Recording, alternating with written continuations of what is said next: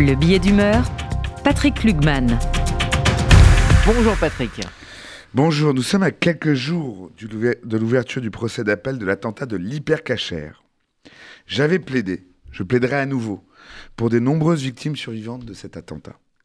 J'avais plaidé, je plaiderai à nouveau, cette tenaille qui nous tient. Les juifs menacés, attaqués, tués, assassinés dans le silence et souvent dans le déni judiciaire.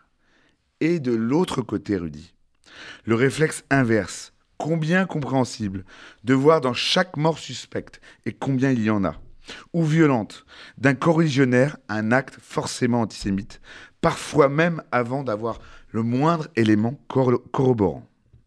Nous sommes en plein dans cette tenaille et il faudra bien en sortir. Cette tenaille qui ne fait que rendre la situation des Juifs de France plus précaire et fragile qu'elle ne l'a jamais été.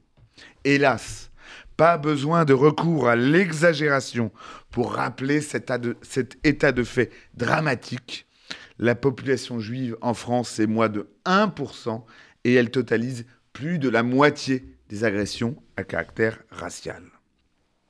J'en viens à deux occurrences que j'ai eu à connaître récemment comme avocat et qui illustrent la confusion qui parfois s'installe au sein même de la communauté juive et dont je voudrais parler sur cette antenne sur la question de la dénonciation de l'antisémitisme.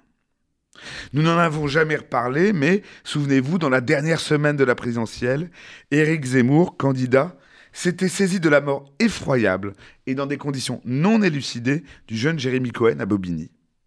Sans aucun argument, sans aucune prudence et, à mon avis, dans un but purement politicien, il était venu décider et déclarer l'antisémitisme, et mieux ou pire, un antisémitisme qui aurait été volontairement dissimulé par les institutions juives et même les avocats de la famille, dont votre serviteur.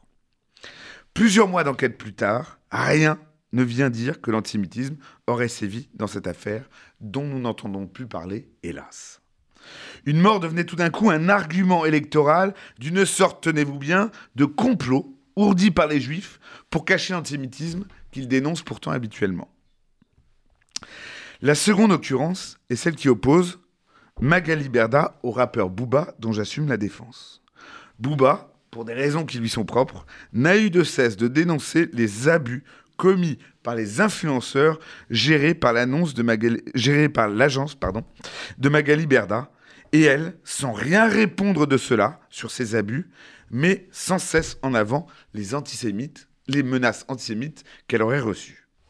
Les injures dont Madame Berda font l'objet sont inadmissibles, je le dis ici clairement, et inacceptables. Et pour cela et en cela, elle a tout mon soutien, d'autant que, que mon client les a dénoncés et n'en est en rien responsable. Mais l'antisémitisme, c'est pas un système de défense. Ce n'est pas un système immunitaire contre d'autres accusations.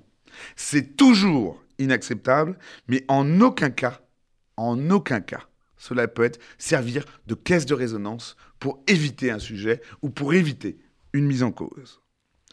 Madame Berda, plus on l'attaque sur le fond, plus elle expose pour seule réponse la haine dont elle ferait l'objet. Ce système me semble particulièrement pernicieux, par ailleurs inédit, et suffisamment problématique et jeteur de troubles pour être ici dénoncé et en tout cas expliqué.